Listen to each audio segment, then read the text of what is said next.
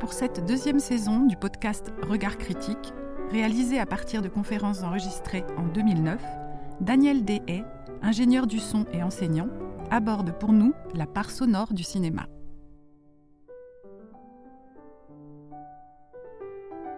Dans ce dernier épisode de son analyse de la part sonore du cinéma, Daniel Dehaye aborde la question du son direct avec Paysage de Sergei Losnitsa, réalisé en 2002. L'évacuation de la voix off et de la musique favorise l'attention. Losnitsa démontre que le son peut engager notre regard à scruter l'image plus loin encore. Le peu de synchronisme lui permet de construire plus librement la progression de son récit. Alors, euh, ce soir, euh, le direct et le synchronisme.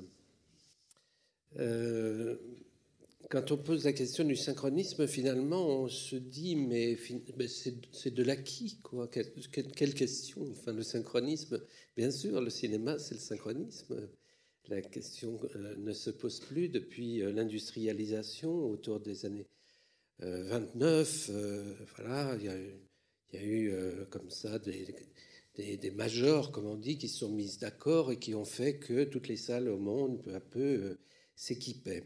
En fait, le, synchronisme avait mis euh, beaucoup d'années euh, à s'industrialiser, à trouver, trouver une forme qui permette de, lancer des, des séries commerciales.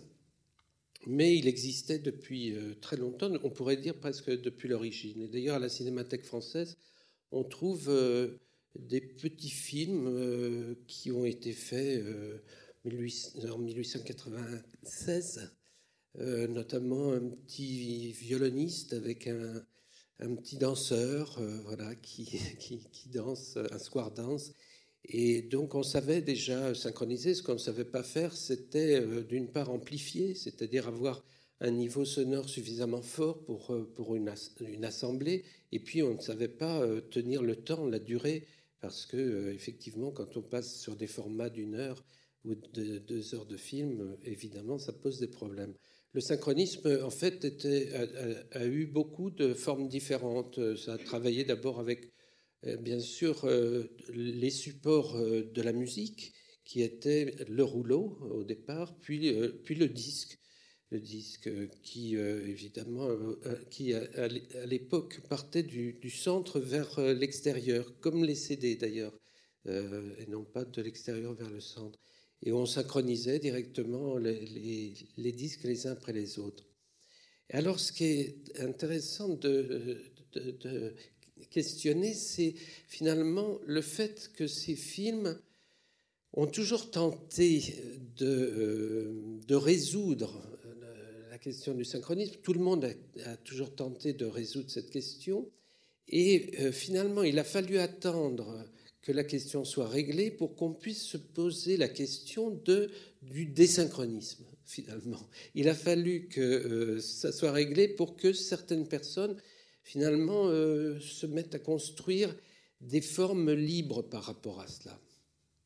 Et on peut se poser la question, pourquoi finalement euh, on essayait tout le temps avec la musique de raccorder les mouvements, avec les bruitages, de raccorder avec les voix, euh, de raccorder avec le mouvement des images. Euh, sans doute, il faut régler ces questions techniques avant de, prendre de la liberté, avant d'aller explorer du côté de la création quelque chose qui s'appuierait finalement sur la certitude de la technique. Puisque la technique a résolu le problème, alors maintenant on peut penser autrement. donc il y a toujours cette idée-là, il faut que les choses soient euh, euh, voilà, euh, fixées pour qu'on puisse s'en détacher. Le film de ce soir est un film qui se détache justement du synchronisme. Euh, le travail de Loznitsa est un travail qui se détache du synchronisme. C'est un travail qui, euh, c'est en fait un cinéaste qui fait travailler le son de manière très libre par rapport à l'image. Alors, c'est un cinéaste qui, d'une part, travaille beaucoup le photographique. Il, a eu toujours beaucoup d'intérêt pour la photographie.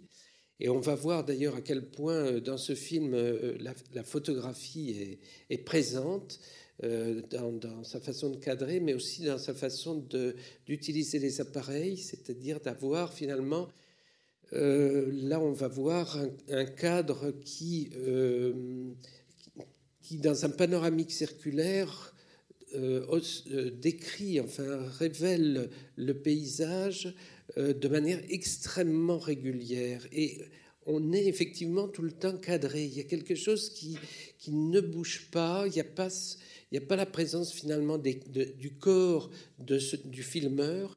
Euh, on est sur un appareil qui finalement, par sa fixité et par son mécanisme, nous tient dans quelque chose qui est extrêmement serré, qui est, euh, euh, comment dire, qui est sur des rails. Hein. Il y a quelque chose comme ça qui est très, très, très organisé. À côté de ça, eh bien, il y a un sonore qui trouve son indépendance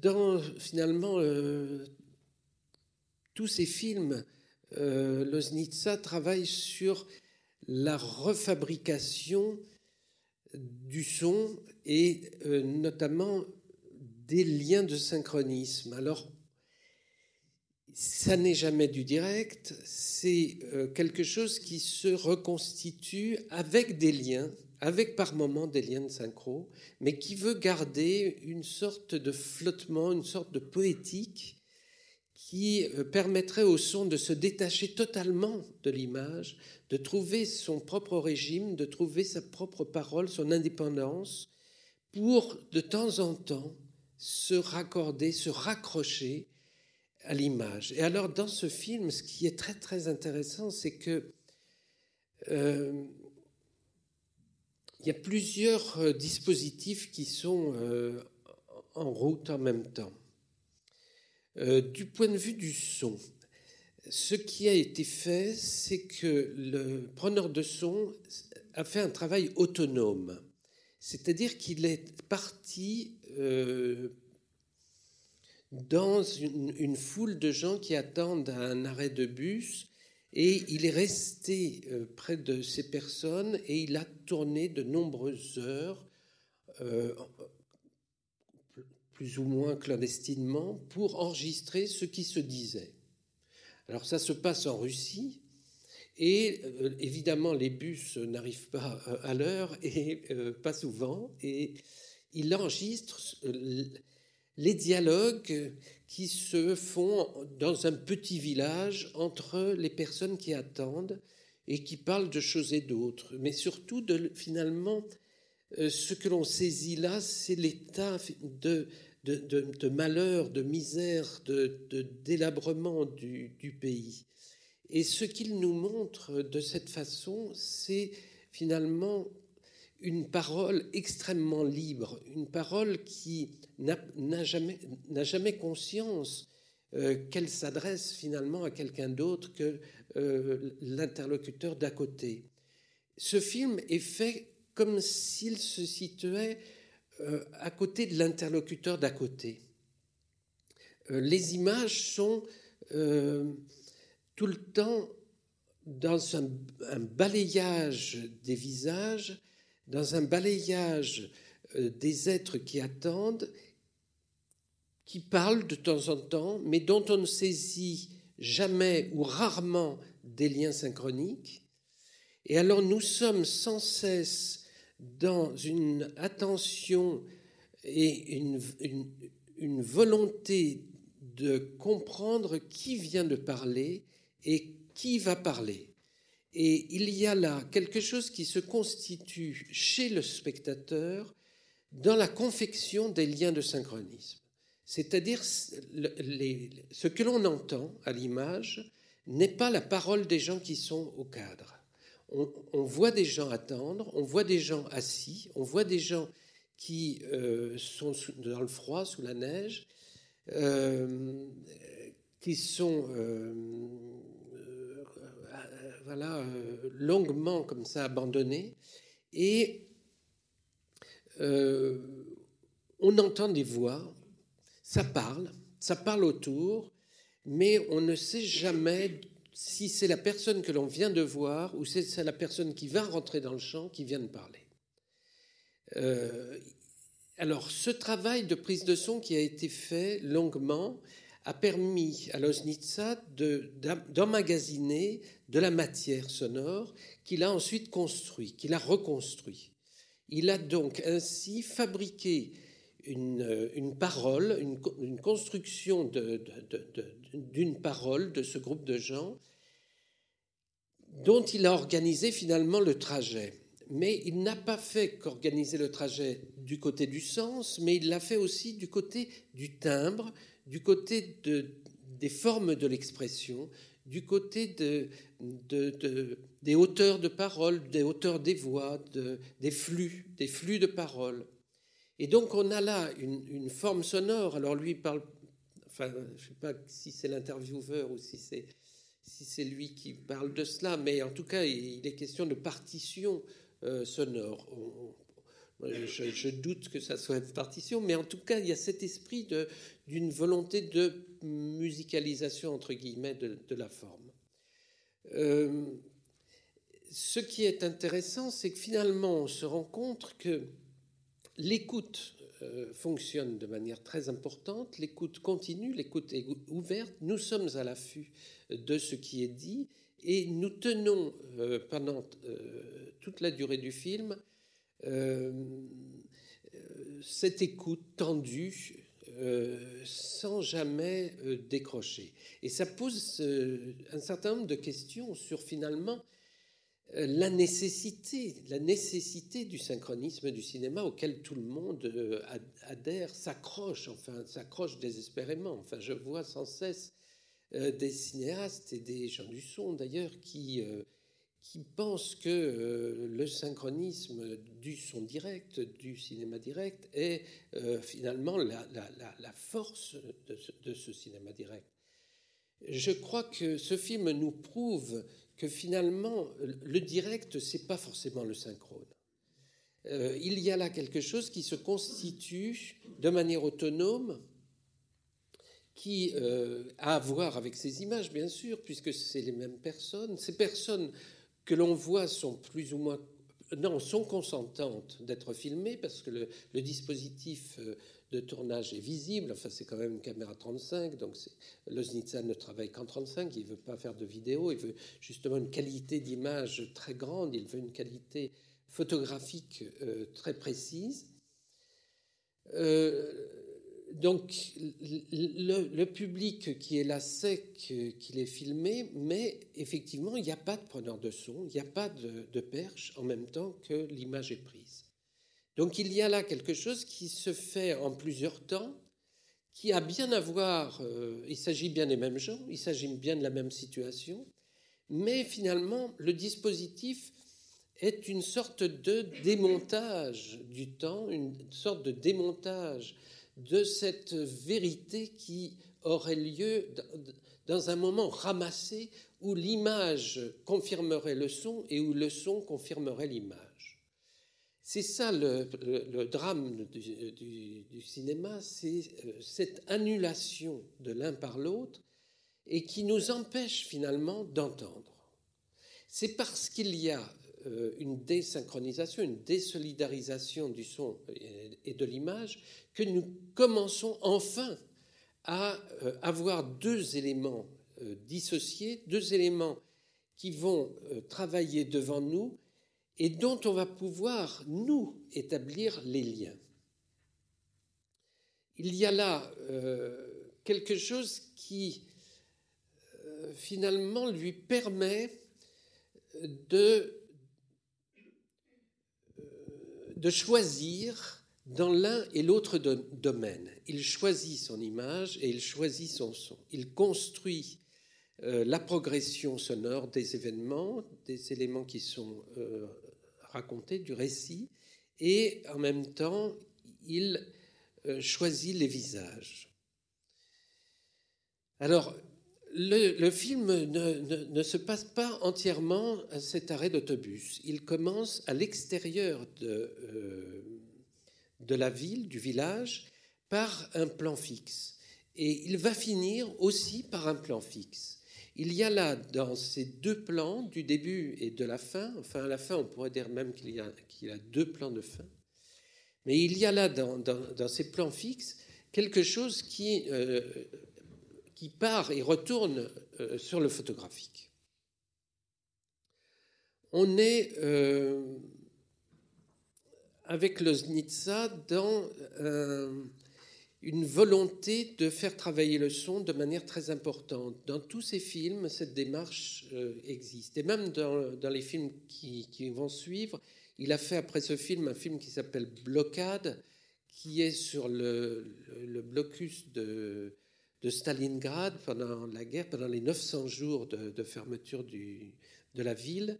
Et euh, à partir d'archives qui ont été tournées sur place, il va euh, reconstruire toute la, bande sonore du film. Et son film, finalement, n'est pas ses images, mais c'est la construction sonore qu'il établit sur ces images.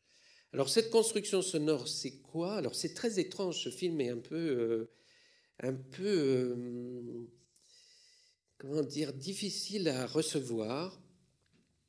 Euh, ce que l'on a dans ce film, c'est finalement un bruitage de tous les événements qui se passent, hormis les voix des êtres qui souffrent. Il a euh, gommé, il a euh, intentionnellement non bruité les femmes qui pleurent en portant leur bébé à la fosse commune. Tout le monde meurt dans cette ville, tout le monde meurt de faim. Euh, il n'a pas bruité une femme qui insulte des soldats allemands qui sont prisonniers, etc il y a là quelque chose qui, euh, en travaillant le son dans un deuxième temps et de manière complètement autonome, lui permet de distinguer, de désigner ce qu'il désire activer dans l'image. On avait vu ça finalement à la première séance avec Jacques Tati, qui le faisait d'une autre façon et pour d'autres raisons. Là, c'est euh, finalement euh, une construction aussi euh, en creux, en, épure, entre guillemets, de la, saturation sonore ordinaire du cinéma.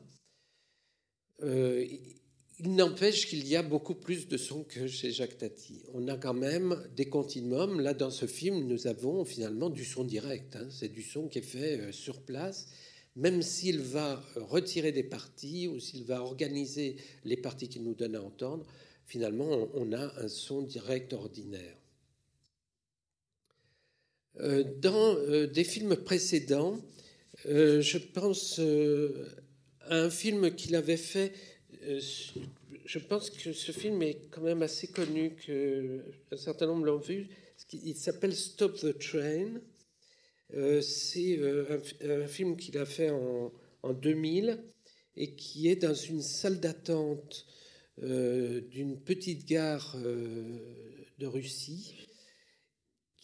il a fait ce film parce que il avait l'habitude, quand il allait chez sa grand-mère, de, de s'arrêter dans une petite gare en pleine campagne et euh, donc à partir de cela, il a euh, constitué un film qui nous présente des êtres en sommeil. Et le travail euh, est fondamentalement, profondément photographique, mais aussi est une activation par le son de ce qui se passe dans cette comment dire dans, cette situation de, presque rien d'une vie qui serait une, sous, euh, une sous-production euh, sonore. Quelques ronflements, euh, quelques mouches, quelques mouvements de personnes qui se réveillent un peu, etc. Le film tient très très bien, le film n'est pas très long, mais il tient très bien. Tout le travail de Loznitsa se, situe toujours à cet endroit-là dans quelque chose qui est de l'ordre d'une poétique, mais en même temps d'un regard sur une population euh, défavorisée, souvent euh, les pauvres, souvent euh, des gens qui ont peu de moyens de s'en sortir. Voilà. Euh, Paysage, en fait, c'est un film euh, qui, a été fait en 2003, donc qui est euh, le, quatrième film. En fait, il y avait au tout début des films qu'il a fait en co-réalisation, en 96 et en 98. Et ensuite, c'est Stop the Trend, celui dont je parle. Settlement, qui est un film qui a été fait sur un asile euh, en Russie aussi, et euh, Portrait, qui est euh, un film qui prépare celui-là, et il dit d'ailleurs que chaque film prépare le suivant, qu'il y a une sorte de, continuité, de, linéarité dans son travail. C'est des paysans qui, à l'arrêt, dans une situation fixe, euh, sans bouger, sont devant la caméra. Euh, on a dans ce, dans ce film que l'on va voir ce soir une situation qui est aussi celle-ci, c'est-à-dire que une fois qu'on a eu ce plan fixe à l'extérieur, on va commencer à entrer dans les premières maisons du village et par un panoramique de 360 degrés sur un pied électrique, euh, la caméra décrit comme ça le paysage et les choses sont fixes.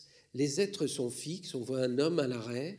Donc, on suppose qu'il a dû lui demander de, s'arrêter, de ne pas bouger. Euh, ensuite, on voit des enfants qui bougent un peu, mais puis qui se mettent très vite à l'arrêt. Et c'est, il y a un travail sonore qui existe, non pas dans des lointains, mais dans des semi-lointains. Et c'est ça qui est intéressant, c'est que finalement, il y a sans cesse des choses qui serait accessible, que l'on entend, qui arrive autour de nous et auquel on n'a jamais accès. Mais on n'y a accès finalement que consécutivement. On se dit, ah, ça doit être ces enfants qui, ont dû parler, ou ça doit être ce chien que l'on voit après. Donc on est au départ comme si on était sur euh, finalement une photographie, comme si on filmait sur une photographie. Et peu à peu, les choses vont s'activer. On va avoir un homme qui s'éloigne, puis quelques femmes qui passent, puis une ou deux voitures. Donc quelques éléments de synchro qui confirment que c'est bien du cinéma synchrone. Et puis, euh, peu à peu, on va reperdre ce synchronisme. Et dans cette grande séquence où on voit tous les visages tour à tour des gens qui attendent, il réorganise des points de synchro pour, pour réalimenter, si vous voulez, des liens, hein, pour réorganiser des liens entre le sonore et le visuel. Mais il part d'un matériau qui n'est pas du tout synchrone et sur quelques éléments, sur un mouvement de bouche, euh, sur une, personne qui parle, il va rebruiter, il va refabriquer une voix pour nous faire croire que c'est des cinémas synchrones. Donc il organise finalement, il construit hein, euh, le sonore de, euh, de son film dans une sorte de, faux. Euh, on est comme ça dans, dans quelque chose qui se tient dans une certaine distance, mais qui sans cesse nous dit, ben non, finalement, ça c'est, soit c'est un curieux hasard, soit c'est finalement que tout, le son que j'ai entendu était bien du son direct, mais simplement, ce n'était pas le son des éléments euh, qui, étaient, euh, qui m'étaient donnés à voir. Alors c'est d'autant plus euh, véridique cette histoire que lorsqu'il cadre, il cadre assez proche, il cadre assez serré. Et donc ça ça nous laisse supposer plus facilement que finalement on ne voit qu'une toute petite partie de l'espace et donc que tout le reste doit être véridique, doit être du son direct, du son pris euh, au moment de la prise de vue. Alors, vous, verrez comment le, film euh, se termine. Ce que il dit, c'est qu'il a rajouté. Alors, il travaille toujours avec le même preneur de son. À partir de ce film, hein. les, films précédents, euh, il, était avec d'autres personnes, mais qu'il depuis qu'il a fait ce film, c'est toujours le même preneur de son qui travaille avec lui et qui est une sorte de, Bon, ces gens qu'on appelle sound designers, j'aime pas beaucoup cette expression parce qu'on ne dessine pas le son, c'est un abus de langage qui va encore du côté de l'image. En tous les cas, il a une personne qui euh, travaille le son et à qui il laisse une énorme liberté. Et euh, dès le début des films, il se partage le travail et euh, il attend qu'il y ait des, propositions au son avant de, après, les transformer, de décider ce qu'il en sera. en l'occurrence, on a à un moment donné l'arrivée des cars, des bus qui enfin arrivent, et euh, il a mixé avec le son de ces bus qui démarrent tour à tour et qui n'en finissent pas de partir. D'ailleurs, on a une succession de démarrages qui est absolument merveilleuse. Il a mixé dessus un son d'un rotor d'hélicoptère qui fait que il y a quelque chose là qui est une espèce de, machine, de, flux euh, extrêmement actif, euh, extrêmement dynamisant, extrêmement euh, puissant, qui va clore le film, qui va fermer le film et qui va, euh, comme ça, nous permettre de sortir de cette parole qui n'en finit pas de, nous dire le, malheur. Voilà. Peut-être on va regarder ces images et puis on va continuer d'en parler après parce que c'est assez difficile de décrire ce genre de choses. On est beaucoup dans la, dans la sensation avec ce, cinéma. Ah oui, une dernière chose, c'est que il dit qu'il a eu beaucoup de mal à traduire, puisque c'est sous-titré, à traduire les paroles de ces gens, euh, tant la parole est souvent argotique et en même temps à double sens. Et euh, les Russes ont l'habitude de parler comme ça à double sens. Euh, ils ont, eu un régime qui les a obligés à avoir cette, ce type d'humour.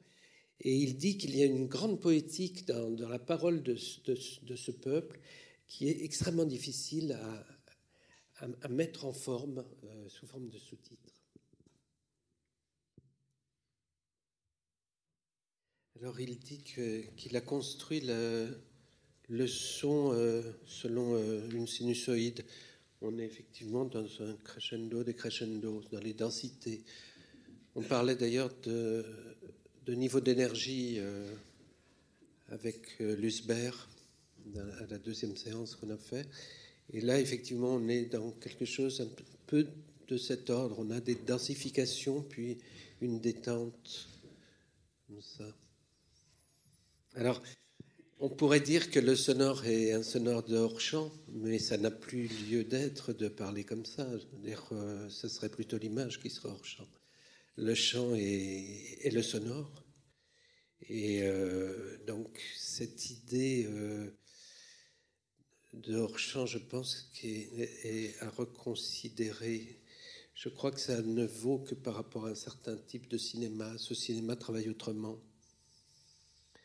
Et c'est ça la force de, de l'Osnitsa, c'est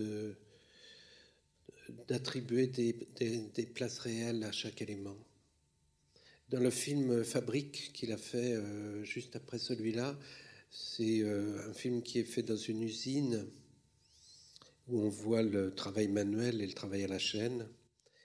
Et euh, le son est travaillé à un très très haut niveau, extrêmement haut niveau. Et il nous fait vivre cet espace par la sensation et par la prise au corps.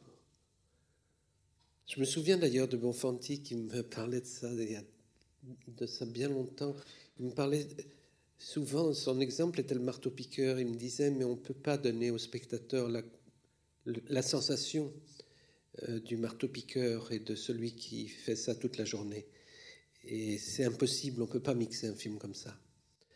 Et en fait, c'est ce que fait euh, Loznitsa dans, dans ce film euh, sur l'usine. Il nous place, il fait travailler le sonore à, cet endroit-là. Et là, on est par-delà la question du sens, bien sûr. Enfin, c'est par la sensation que le sens arrive.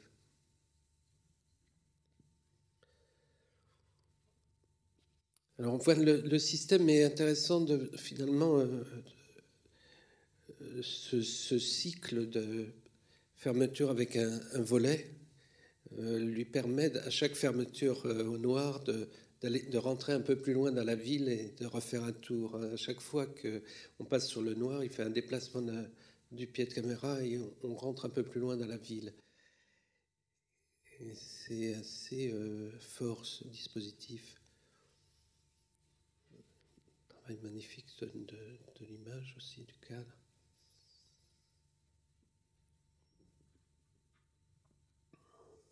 Donc c'est un, Ukrainien, euh, Loznitsa. Il, vit en Allemagne, mais il travaille beaucoup en Russie. Il a suivi il a été étudié à Moscou, à l'école de cinéma, il a travaillé avec la monteuse de Tarkovsky notamment. Et c'est un, ingénieur, c'est un homme qui faisait de la cybernétique, qui n'avait rien à voir avec le cinéma. Il est rentré dans le cinéma assez tard. Alors là, on voit que finalement, la question de la voix off, euh, finalement, est balayée. C'est-à-dire que cette parole, normalement, est prise en relais dans le cinéma par euh, un commentaire. Euh, là, il y a une redistribution, une restitution de la parole aux au véritables interlocuteurs la, parole émerge de cette image. Alors on avait une autre, approche avec euh, un noir, le film de Rouge, où euh, la voix off est, est, est restituée aux, personnes qui sont filmées, qui commentent les images après avoir été filmées et qui passe euh, d'un statut de, narration, de commentaire comme ça un peu distant, en, en entrant peu à peu euh, dans les, les, rôles des personnages qui sont à l'image, puis en, post-synchronisant pratiquement euh, les personnages. Là, c'est une autre méthode qui est employée.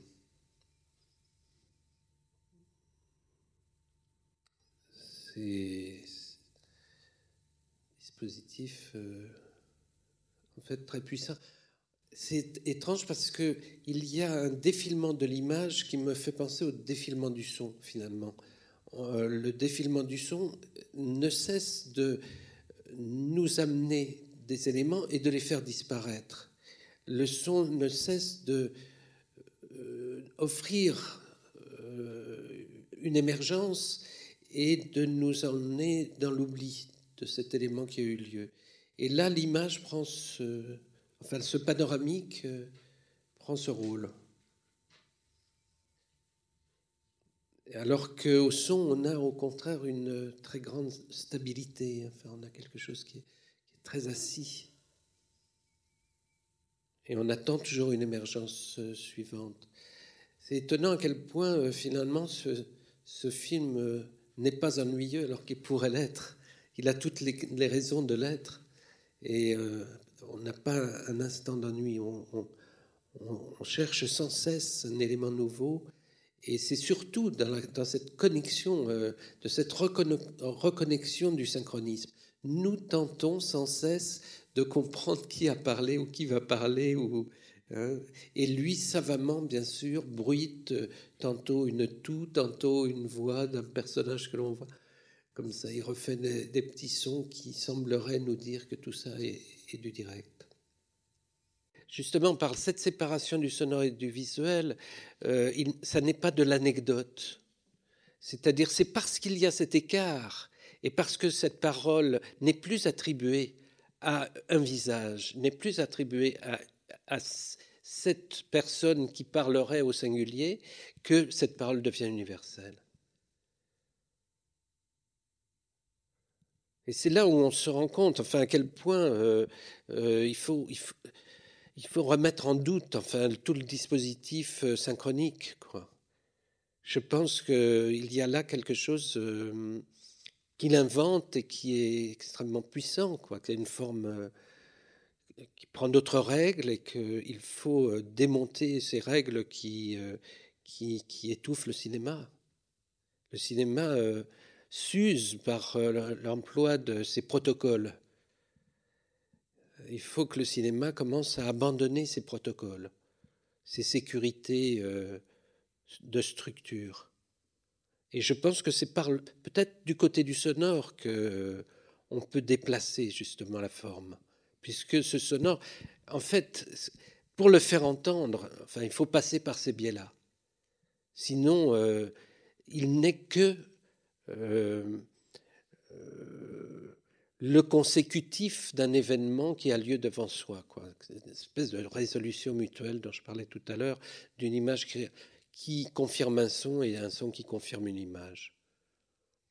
Et lorsqu'on sépare les éléments, on n'est plus là-dedans et les éléments commencent à travailler séparément, on renvoie l'un à l'autre. J'ai hésité d'ailleurs à passer ce film, j'ai pensé qu'il y avait un autre film qui traitait de, la chose euh, différemment, mais, mais d'une manière intéressante, qui était Le territoire des autres, le film de François Bell, Gérard Vienne et Michel Fano qui lui est un film animalier qui travaille justement sur le déplacement du point de synchro et sur le non-synchronisme.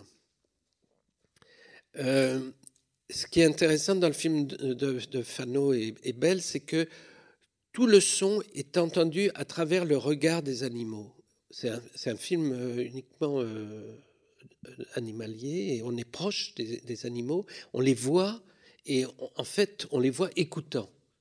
Et c'est leur regard qui est hagard et qui cherche euh, les sources de ce que l'on entend qui nous fait entendre. Et là, on a un peu de ça avec les, visages, euh, dans un visage qui se tourne, dans euh, quelque chose qui, par moments, sort du cadre et où une, une parole émerge. Voilà, on essaye comme ça, ça active enfin l'écoute de Merci. Je voulais bien dire un mot qui était euh, peut-être euh, lié à une déformation professionnelle, mais puisque vous en avez parlé au début, vous avez parlé des sous-titres au début et du début de la difficulté euh, de Losnitsa à, faire les sous-titres.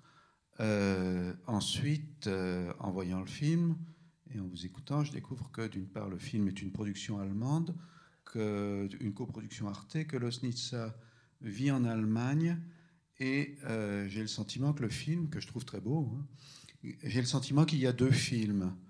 Qu'il y a d'une part un film qui, va, qui est vu par des spectateurs russes pour qui ce magma sonore aura ou n'aura pas un sens, pour, lequel, pour qui euh, les paroles seront audibles par bribes ou pas par bribes, ou feront, feront une totalité, et en tout cas pour, pour qui euh, le sens euh, s'imposera beaucoup moins que que dans le film sous-titré, qui est quand même la destination première de ce film, puisqu'il ne pourrait pas le faire.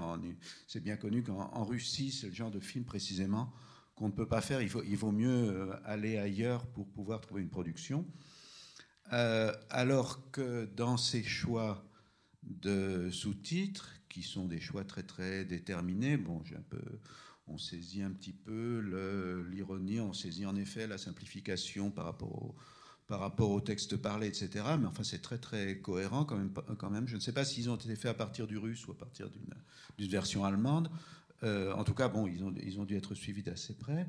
Euh, là, on a euh, d'une part un élément discontinu, donc qui joue contre la fluidité du film, et d'autre part un élément qui donne un sens, donc qui, qui accentue très très fortement euh, l'aspect requiem, l'aspect mortuaire du film. Euh, voilà, donc la, bon, la question, c'est pas pas vraiment une question, mais comment comment faire quand on est bon. je pose la question parce que j'ai pas vu les autres films de Loznitsa, donc peut-être que vous pouvez me, me, répondre par rapport à ça. Comment parler, à qui parler, euh, quand, on est quand, on, quand on fait des, des films de non-fiction euh, russe, que ce soit du siège de Leningrad ou d'une usine, etc. et pour qui et pour qui les faire et pour qui et comment est-il possible aussi d'atteindre des spectateurs russes avec ça et de, fonctionner? Voilà, c'est une demi-question ou un, mélange de questions. Les, films moi, que je connais de lui sont euh, euh, non sous-titrés parce qu'il n'y a pas de voix. Euh, on n'est que dans les sons. Euh, mais dans les sons avec euh, voilà l'énergie dont je parlais tout à l'heure, la violence, la puissance, ou au contraire euh, ce curieux rapport que l'on peut avoir quand, quand un film d'archives est bruité. Hein. Par exemple, Blocade, on, se trouve dans une gêne, enfin on est assez gêné de voir ce, ces images dont on a vu des bouts peut-être euh, au détour de, de, commémoration, euh, mais ce sont des images superbes, c'est des images tournées par sans doute des grands cinéastes qui, étaient euh, présents dans cette ville et dont on ne connaît pas les noms. Le film est, un long métrage, hein, c'est une heure et demie, et d'ailleurs il prévoyait de faire une version rallongée de, de deux heures. il a mis il a placé, il a tout rebruité, sauf les lointains et sauf euh, les affects, enfin le pathos. Et du coup, on a euh, un dispositif, là encore, qui, fonctionne euh, en regard des images, mais là dans le synchronisme. Et euh, ça donne une curieuse sensation parce qu'on n'a pas l'habitude d'avoir du sonore sur ces images-là. C'est impossible d'avoir du sonore des rues. Enfin, le Nagra n'était pas, pas né et euh, voilà. Et euh, donc, il n'y avait pas de son direct de la rue sur du documentaire, enfin, sur des, des images comme ça. Ça n'arrive que très tard. Ça arrive euh, enfin pour la, les plus grosses productions à partir des années 60, du début des années 60. Donc euh, il y a là un, curieux sentiment d'entendre ce monde. C'est-à-dire qu'il nous. Mais en fait, euh, vous avez raison. Je crois que la question, il y a là justement une troisième part. Enfin, il y a l'image, il y a les sons et il y a le sens. Euh, le sens des voix, le sens du texte, qui est euh, effectivement qui se, situe à cheval entre euh, le poétique, le politique, et puis tout ce qu'on suppose dans effectivement cette langue que l'on ne comprend pas et que les gens doivent très bien comprendre, enfin les Russes trop bien comprendre quand, quand ils voient ces images. Je crois que hum, l'écrit, enfin, la question, enfin, j'imagine qu'il y a des gens qui ont dû travailler là-dessus, sur la question du sous-titre et, sur la question de l'écrit euh, sur les images. Euh, l'écrit, là, prend une, grande part.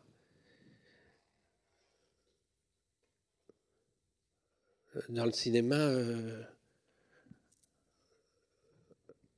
les sous-titres, ordinairement, sont simplement des traductions. Là, on est dans quelque chose qui, j'ai l'impression qu'il va au-delà, enfin, qu'il se constitue comme une véritable euh, construction, euh, un choix de, donner à entendre qu'une partie et que quelques moments et que quelque chose. Effectivement, on est dans une discontinuité, oui. Mais qui, euh, qui nous tient toujours en. Enfin, c'est comme là aussi, il y a de l'écoute qui est produite. C'est ça qui est intéressant dans ce film aussi, c'est la production de l'écoute. Et je pense que euh, dans tous les films qu'on a vus dans ce cycle, euh, une, part importante était cela, était finalement, il faut se toujours se poser la question comment ces films produisent leur écoute, comment ces films nous, nous permettent de rester à l'écoute, comment ils sont conçus, comment ils sont construits, comment ils sont euh, savamment bâtis pour que l'on ne décroche pas et que l'on ait du désir d'entendre plus loin? Et je crois que c'est ça la, richesse des films sonores, entre guillemets, c'est qu'ils nous, enfin, qu'ils se constituent comme ça, comme des, comme des éléments euh, autres, euh, c'est qu'ils nous, tiennent dans une écoute euh, qui n'est pas simplement le synchronisme cinématographique. On est presque dans le radiophonique, enfin à cheval entre le cinéma et la radio. Cet épisode a été préparé par Catherine Blangonnet-Oer. Réalisation Michel Bourzex et Catherine Blangonnet-Oer. Ce podcast est produit par Balise, le magazine de la Bibliothèque publique d'information. Vous pouvez écouter tous les épisodes sur balise.bpi.fr et sur les plateformes de podcast habituelles.